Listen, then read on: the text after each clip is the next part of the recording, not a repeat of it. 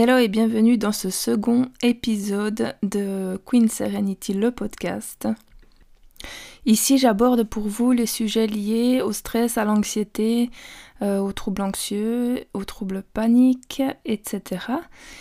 Et par conséquent, ce podcast est conçu de manière thématique, mais aussi linéaire, ce qui veut dire que si tu découvres cet épisode pour la première fois, eh bien, je t'invite à reprendre les épisodes depuis le départ et notamment l'introduction euh, afin que les explications aillent dans ce sens et que tu puisses euh, euh, comprendre petit à petit la manière dont, ce podcast est construit et qu'il soit le plus bénéfique pour toi.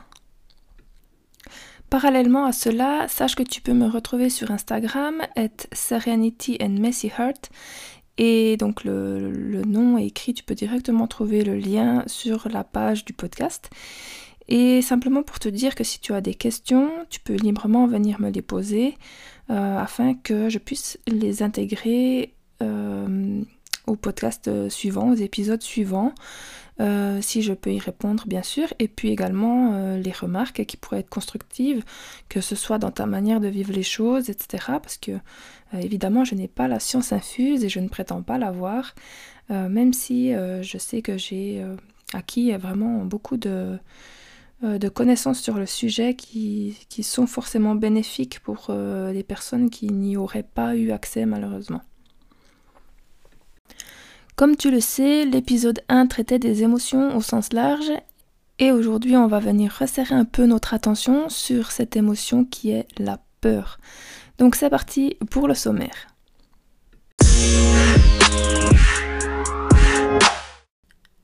Le premier point que je vais aborder aujourd'hui dans cet épisode, ça va être qu'est-ce que c'est que la peur, c'est-à-dire en fin de compte, qu'est-ce qui se passe concrètement dans notre corps, qu'est-ce qui se passe physiologiquement et physiquement?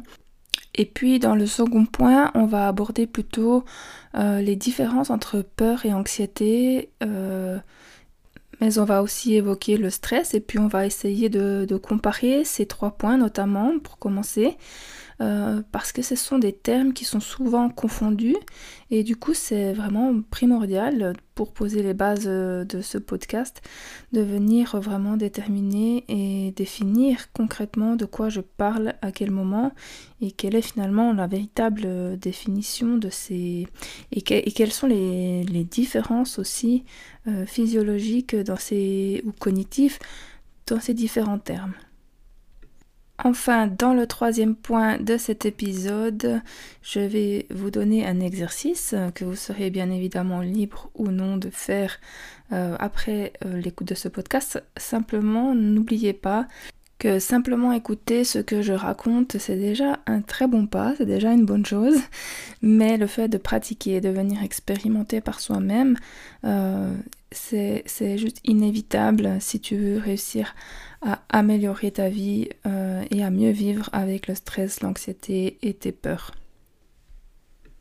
Et pour terminer, nous partirons ensemble dans un petit voyage méditatif qui aura pour but de venir euh, consolider et ancrer ce qu'on a commencé à expérimenter dans l'épisode 1, c'est-à-dire que nos pensées euh, créent nos émotions et que donc nous avons un pouvoir sur nos émotions à travers nos pensées. Voilà pour la trame de l'épisode de ce jour et euh, juste le temps d'un petit interlude musical et c'est parti.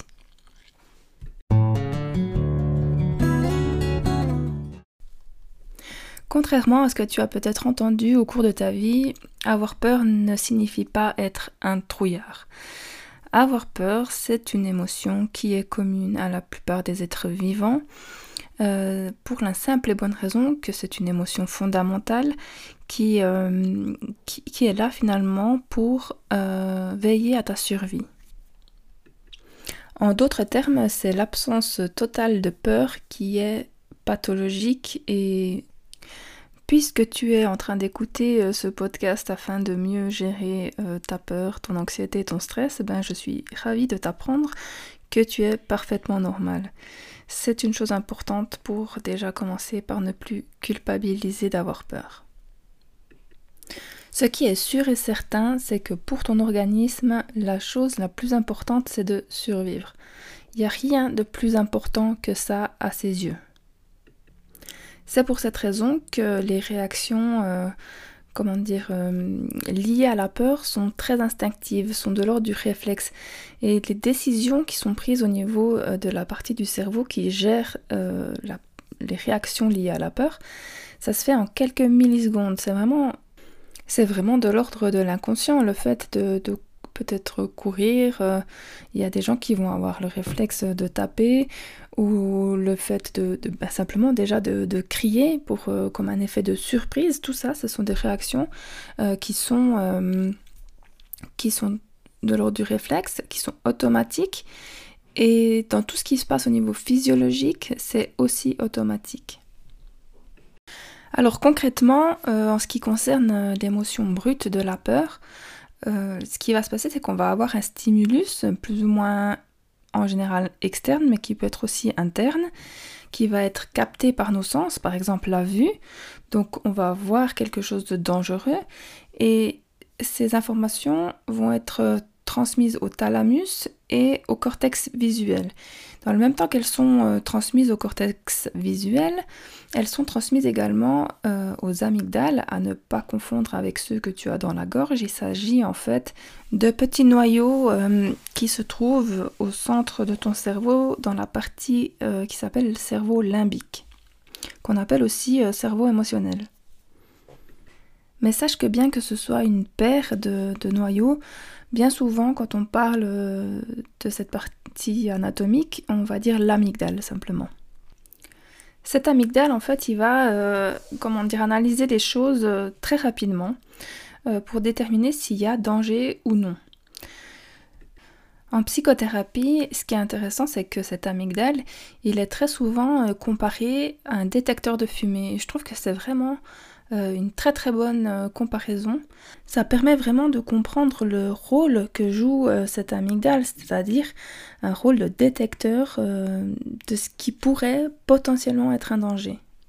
Donc dans la situation numéro 1, l'amygdale décide qu'il n'y a pas de danger. Donc là je te rappelle que c'est vraiment quelque chose d'automatique. ça s'arrête là. Si l'amygdale perçoit un danger, qui soit de l'ordre du réel ou de l'imaginaire, ou de l'hypothèse, ou encore que ce soit une situation nouvelle qu'il va falloir appréhender, eh bien il va lancer, il va transmettre en fait à l'hypothalamus des messages euh, afin d'actionner le système de la peur.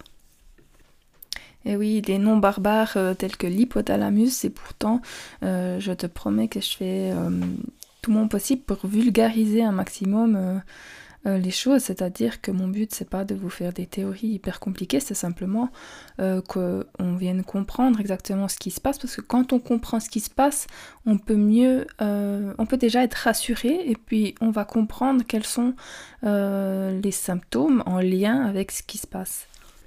Notre cher hypothalamus, lui, un de ses rôles principaux, c'est de gérer le système nerveux autonome. Tu auras remarqué que depuis euh, le début, je te parle de système autonome, d'automatisme, de, réflexe. Et ça, c'est aussi euh, quelque chose qu'il faut retenir, que c'est vraiment quelque chose qu'on n'a pas choisi. Ça va très vite, c'est des millisecondes au niveau de l'amygdale lorsqu'il prend les décisions. Et puis, tout le reste s'enchaîne rapidement puisqu'il en va de ta survie. Pour simplifier, le système nerveux autonome, il est fait de deux branches. Il y a le système euh, sympathique, qui porte très mal son nom, et le système parasympathique. En fait, lorsque l'amygdale va détecter le danger, il va transmettre à l'hypothalamus qui va donc activer le système sympathique. Et ce système sympathique, c'est bien souvent celui que, euh, sans forcément connaître son nom, la plupart des gens qui souffrent de troubles anxieux détestent, parce que c'est justement celui qui va créer tout un tas euh, de réactions physiologiques euh, qui peuvent, dans la société actuelle, paraître complètement inadaptés et illogiques. Le système parasympathique, lui, ça va être euh, celui qui est antagoniste et qui donc va être capable, de manière également normalement automatique, d'amener la détente et de rétablir l'équilibre du corps euh, bah, simplement pour se déstresser parce que par exemple le danger est parti ou parce que finalement on a conscientisé le fait qu'il n'y avait pas réellement de menace. Mais pour aujourd'hui, on va se concentrer sur le système euh, sympathique, euh, puisque nous étions en train d'essayer de comprendre le fonctionnement euh, physiologique de la peur. Donc à partir du moment où le système sympathique s'active, on va dire ça comme ça, il va en fait déclencher une décharge d'adrénaline. L'adrénaline, c'est à la fois une hormone et un neurotransmetteur. Et cette adrénaline, elle va être créée, on va dire, et donc euh, elle va partir au niveau des glandes qui sont situées juste au-dessus des reins, qui coiffent les reins pratiquement, qui sont les glandes surrénales. Donc cette substance, elle vient modifier l'équilibre chimique du corps, elle vient en quelque sorte booster l'énergie euh, pour répondre, pour euh, soit fuir, soit entrer en combat avec le problème. Je te fais juste une petite parenthèse intéressante avec le café. Euh, pourquoi est-ce qu'on dit que le café est stressant? Euh, Bien sûr, ça dépend des gens. Il y a des gens qui y sont plus sensibles que d'autres. Mais la substance euh, de la caféine mime en fait très bien l'adrénaline. Donc c'est un peu... quand tu bois un café, c'est un peu comme si tu donnais de la peur à ton, à corps pour qu'il ait plus d'énergie. Simplement, ce, dont il faut être conscient, c'est que ces décharges d'adrénaline, qu'elles soient euh, produites directement par ton corps ou par une substance euh, ajoutée, ça peut être la caféine, mais il en existe d'autres, ça va venir en fait fatiguer tes glandes surrénales. Donc le café, il va te booster, mais derrière tu vas avoir besoin de reboire un café pour avoir le sentiment d'avoir de l'énergie. On en revient euh, à l'adrénaline. Donc voilà, notre cerveau a capté un problème, un danger, une menace. Euh, il décide de mettre en place un plan d'action qui se fait au travers du système sympathique et qui déclenche une décharge d'adrénaline. C'est là où on en était. L'adrénaline, en fait, elle va se transmettre dans le corps, évidemment, et puis elle va générer euh, différents effets, différents on va dire, symptômes euh, perceptibles. L'un des premiers symptômes, ça va être les pupilles qui vont se dilater donc au niveau des yeux. Le but, c'est d'avoir une certaine hypervigilance pour euh, capter. Donc en général, on va voir mieux de près afin que donc on peut avoir l'impression du coup qu'on voit pas bien de loin et ou qu'on voit un peu comme dans un tunnel. Et puis euh, ça, ça va avoir pour but que tu vois mieux de près pour pouvoir te défendre au mieux pour ne pas louper euh, une menace. Parallèlement, le cœur euh, va s'accélérer, évidemment. les poumons vont se remplir d'oxygène, mais la respiration va être de plus en plus rapide et moins profonde. Donc c'est ce qui va créer l'hyperventilation ou en tout cas la sensation d'hyperventilation. Et ça, ça a pour but de venir alimenter les muscles en oxygène. C'est vraiment... Il faut te dire une chose, c'est que le cerveau, lui, il en a... Je m'excuse de l'expression, mais il en a rien à foutre de la société. Pour lui, il a capté un danger et puis son but, ça va être de fuir ou de se battre. Et pour ça, il a besoin que ses muscles soient irrigués, il a besoin d'avoir... Euh, ben, que son rythme cardiaque puisse lui permettre plus facilement de courir, par exemple. Donc les jambes, elles aussi, vont avoir des sensations peut-être parfois perçues comme bizarres parce qu'elles vont être davantage irriguées, parce qu'elles sont considérées à ce moment-là par cette partie de ton cerveau comme prioritaires pour pouvoir fuir. Tu vas ensuite, ou parallèlement plutôt, avoir la digestion qui va avoir tendance à s'arrêter, à se mettre en pause, et par là même, tu peux avoir des évacuations, euh, que ce soit au niveau des selles, de l'urine ou une tendance à vouloir vomir, euh, parce que c'est pareil, cette partie de ton cerveau qui est très archaïque, on va dire, elle a pour but que tu, te, que tu sois plus léger et donc que tu puisses courir plus vite.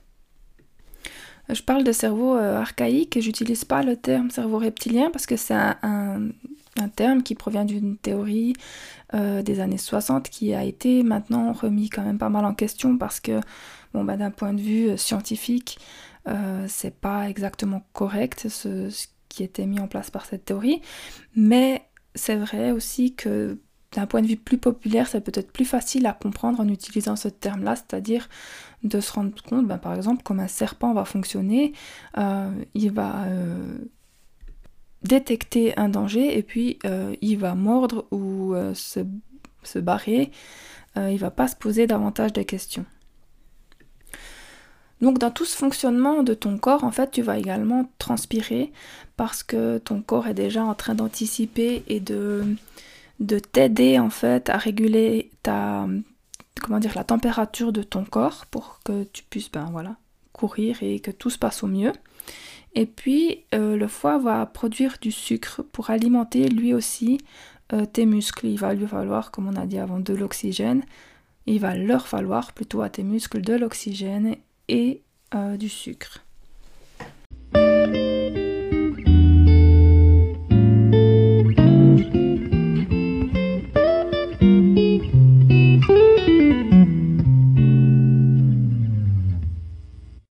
Voilà, après ces explications complexes, euh, on avait bien besoin d'une petite pause musicale et euh, je suis certaine, sûre et certaine que si tu souffres de problèmes d'anxiété, de stress, etc., tu as reconnu dans la description euh, de, la peur pas mal de symptômes que tu détestes, non? Je, suis sûre que je me trompe pas.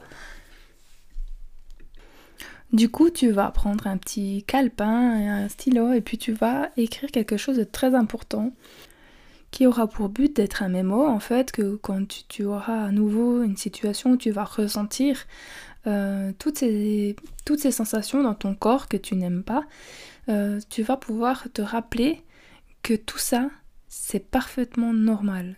Tout ça, c'est ton corps qui le fait instinctivement et en réalité, ces sensations-là ne sont pas dangereuses. Même si parfois euh, elles peuvent, quand elles sont très intenses, paraître dangereuses.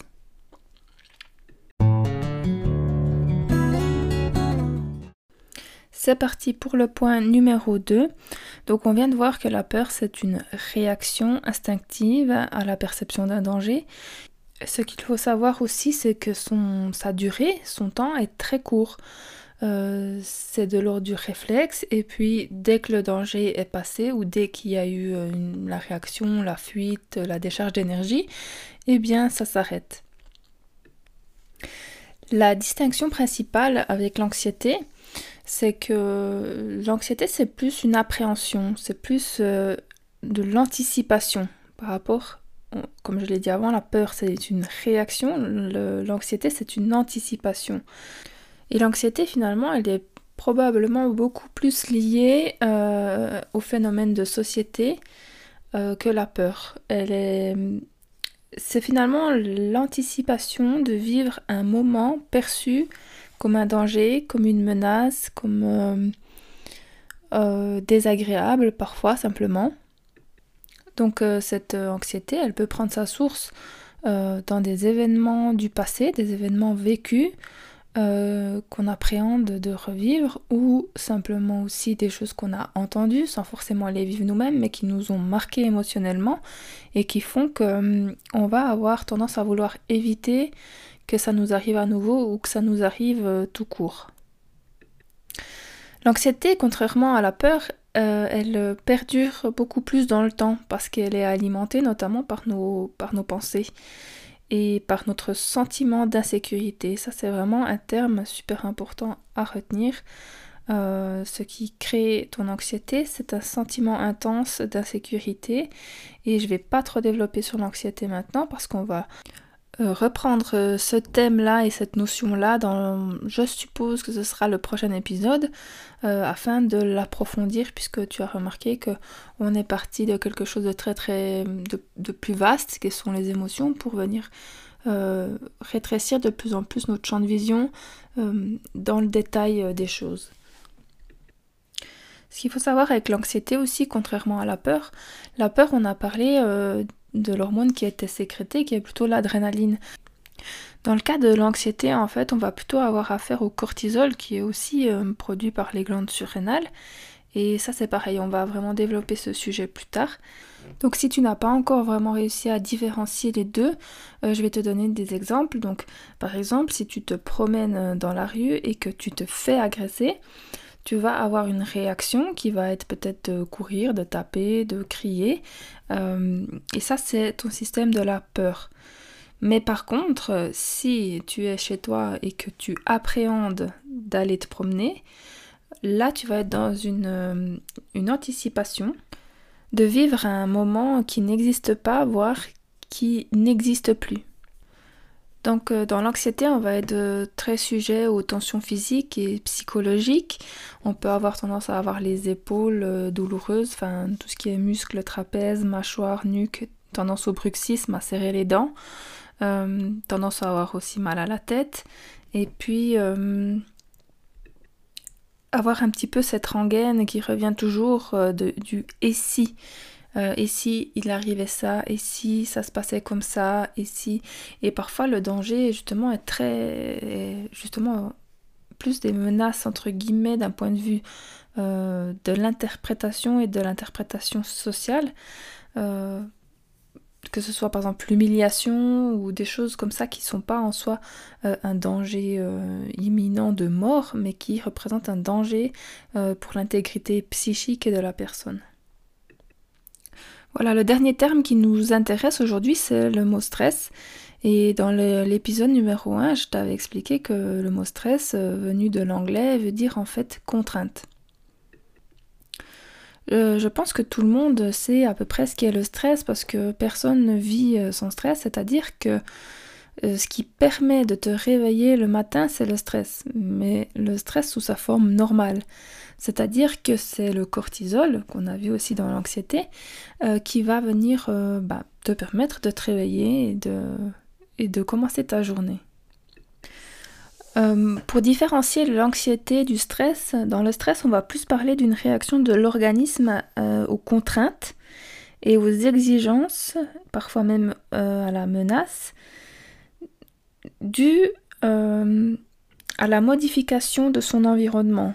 Donc, le stress, quand il est, euh, on va dire, euh, sur un court terme, il est très bénéfique parce que c'est lui qui va permettre à la personne de s'adapter à une nouvelle situation, euh, de s'adapter au changement, de s'adapter à une nouvelle ville, à, un nouveau travail, à une nouvelle situation familiale simplement également.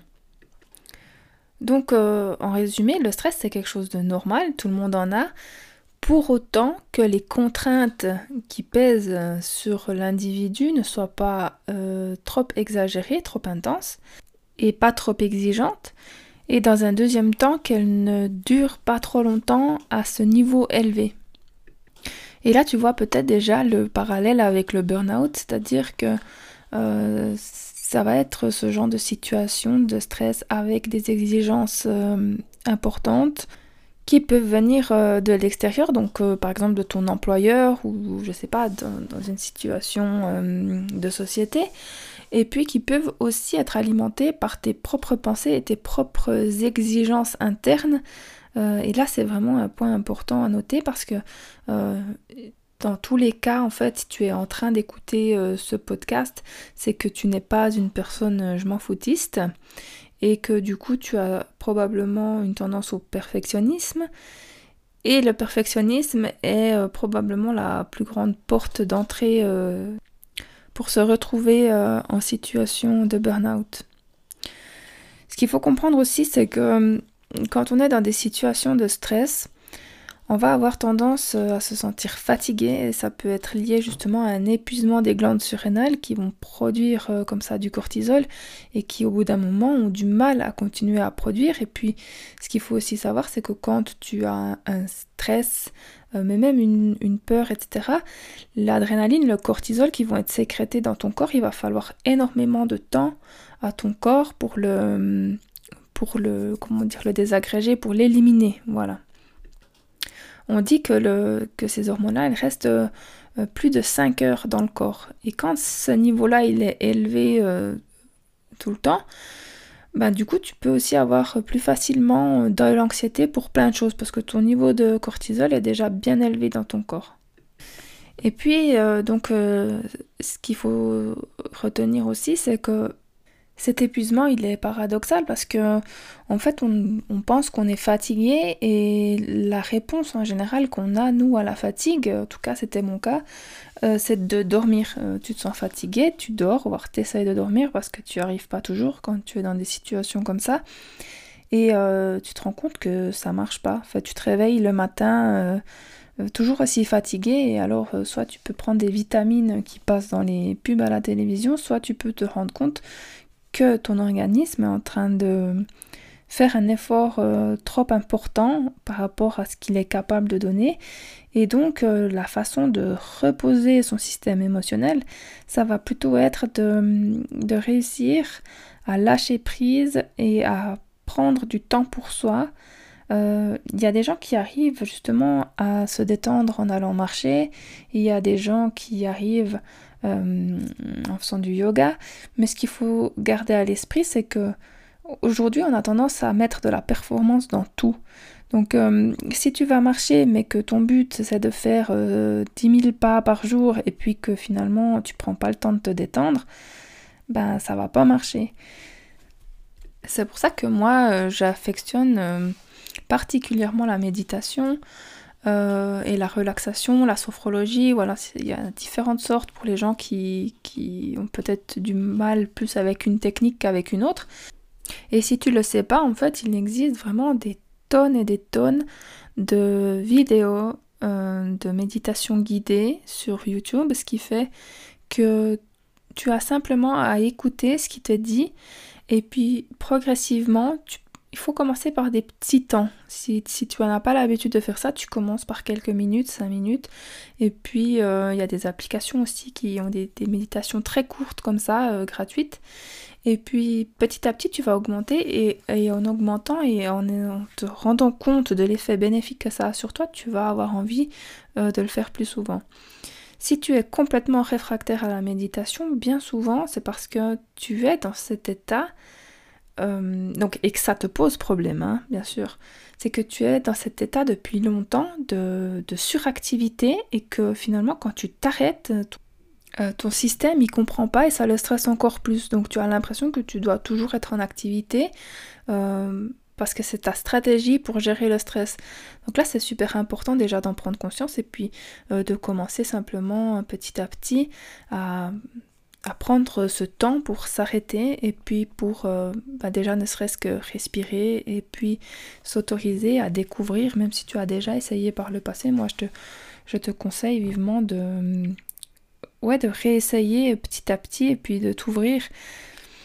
Moi, le conseil que j'ai envie de donner par rapport à la méditation, qui est la chose que j'ai appliquée sur moi au début, parce que il y a un truc qu'on a tendance à penser, c'est que ce qui est dit, c'est qu'on est censé être en tailleur, c'est-à-dire en tailleur, position, dans la position du tailleur, et puis euh, on, est censé ne plus bouger et rester, voilà, comme ça. Moi, j'ai vraiment cassé euh, ces barrières-là parce que c'était une contrainte pour moi qui venait me stresser dans un truc où j'essayais de me détendre. Il faut toujours, ça c'est un truc à garder en tête, c'est que si tu fais une activité qui est censée te détendre, mais avec l'idée d'une performance derrière, euh, ça va pas, ça, va faire l'effet inverse en fait. Donc moi, je me suis complètement autorisée au début à bouger, ça c'est clair. Euh, et puis, tu verras que dès le moment où tu t'autorises à bouger, déjà, tu as vachement moins envie de bouger. C'est, le cerveau fonctionne comme ça. Hein. Voilà, on va s'arrêter là pour aujourd'hui avec euh, les explications théoriques. Et puis on va passer euh, ben, au petit exercice euh, que je te propose de faire durant la semaine.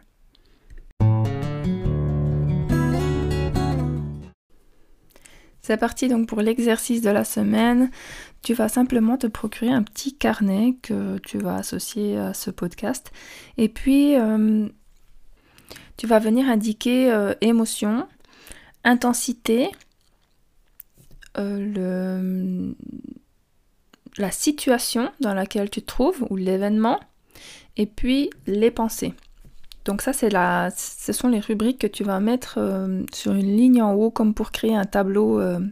Et puis tu vas simplement commencer à observer bah, quand tu as une émotion, justement, tu vas remplir ce tableau, tu vas noter quelle émotion c'est. Euh, ça peut être la peur, mais ça peut être aussi d'autres émotions ou l'anxiété. Vu qu'on a vu maintenant la différence entre les deux, tu sauras bien euh, déconnaître les deux. Et puis tu vas euh, te rendre compte de bah, justement à quel moment c'est dans la journée, est-ce que c'est répétitif, est-ce que c'est suite à certaines pensées que j'ai, est-ce que c'est dans certains événements, avec quelle personne, etc. Et ça, ça va commencer à te permettre de d'identifier euh, les causes de ton stress ou de ton anxiété et, de en commençant à se connaître davantage, on commence déjà à s'aider soi-même.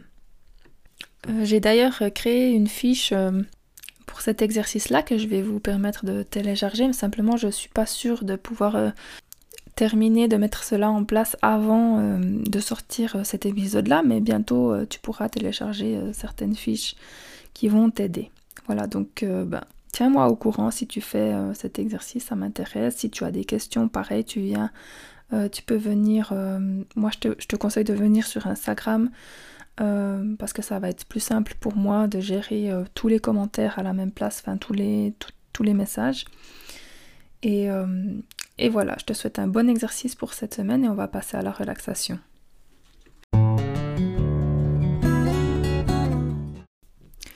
Comme d'habitude, pour cette relaxation, euh, évidemment, je t'invite à ne pas le faire si tu es en train de conduire. Euh, autrement, ben, simplement, tu vas pouvoir suivre ma voix dans ce petit voyage méditatif. Donc pour commencer, tu peux simplement venir te balancer un petit peu de gauche à droite. Fermer les yeux et prendre une grande aspiration.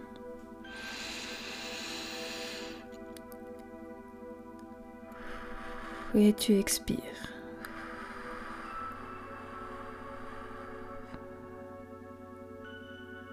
Maintenant, tu vas imaginer que tu te trouves en vacances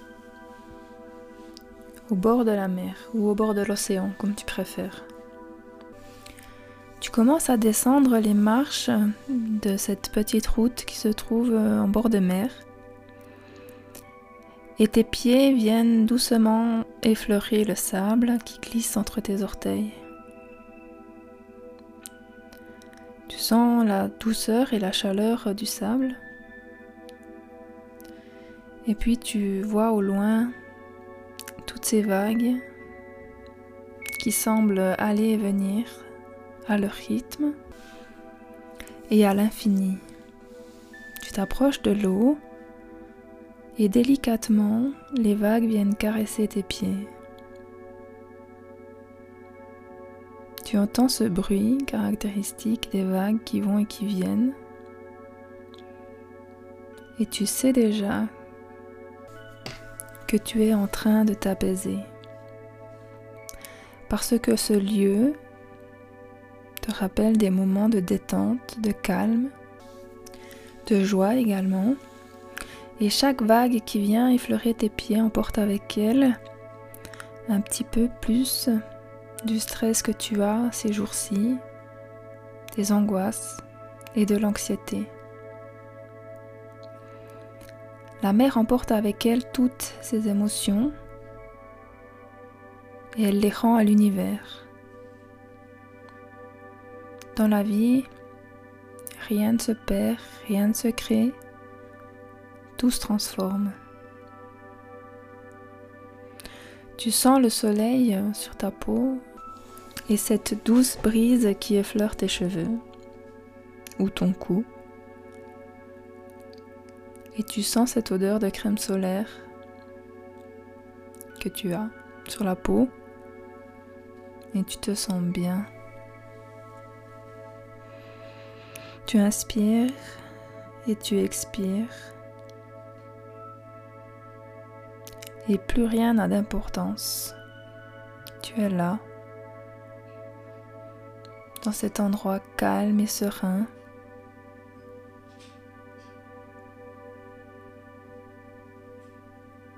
Et tu te sens en sécurité.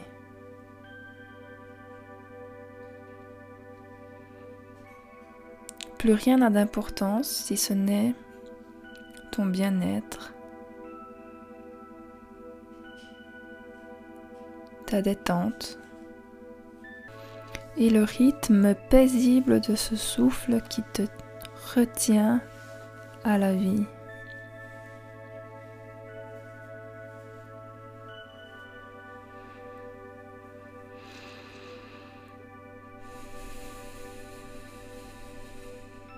Tu as le temps et l'espace de 4 minutes tu viens d'apaiser toutes ces tensions.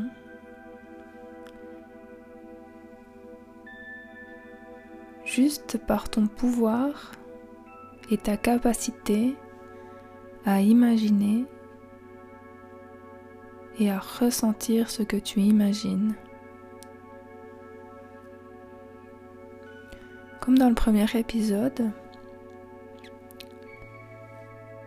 Tu vas simplement prendre conscience que tes pensées créent des émotions et que tu peux créer des pensées qui viennent t'apaiser.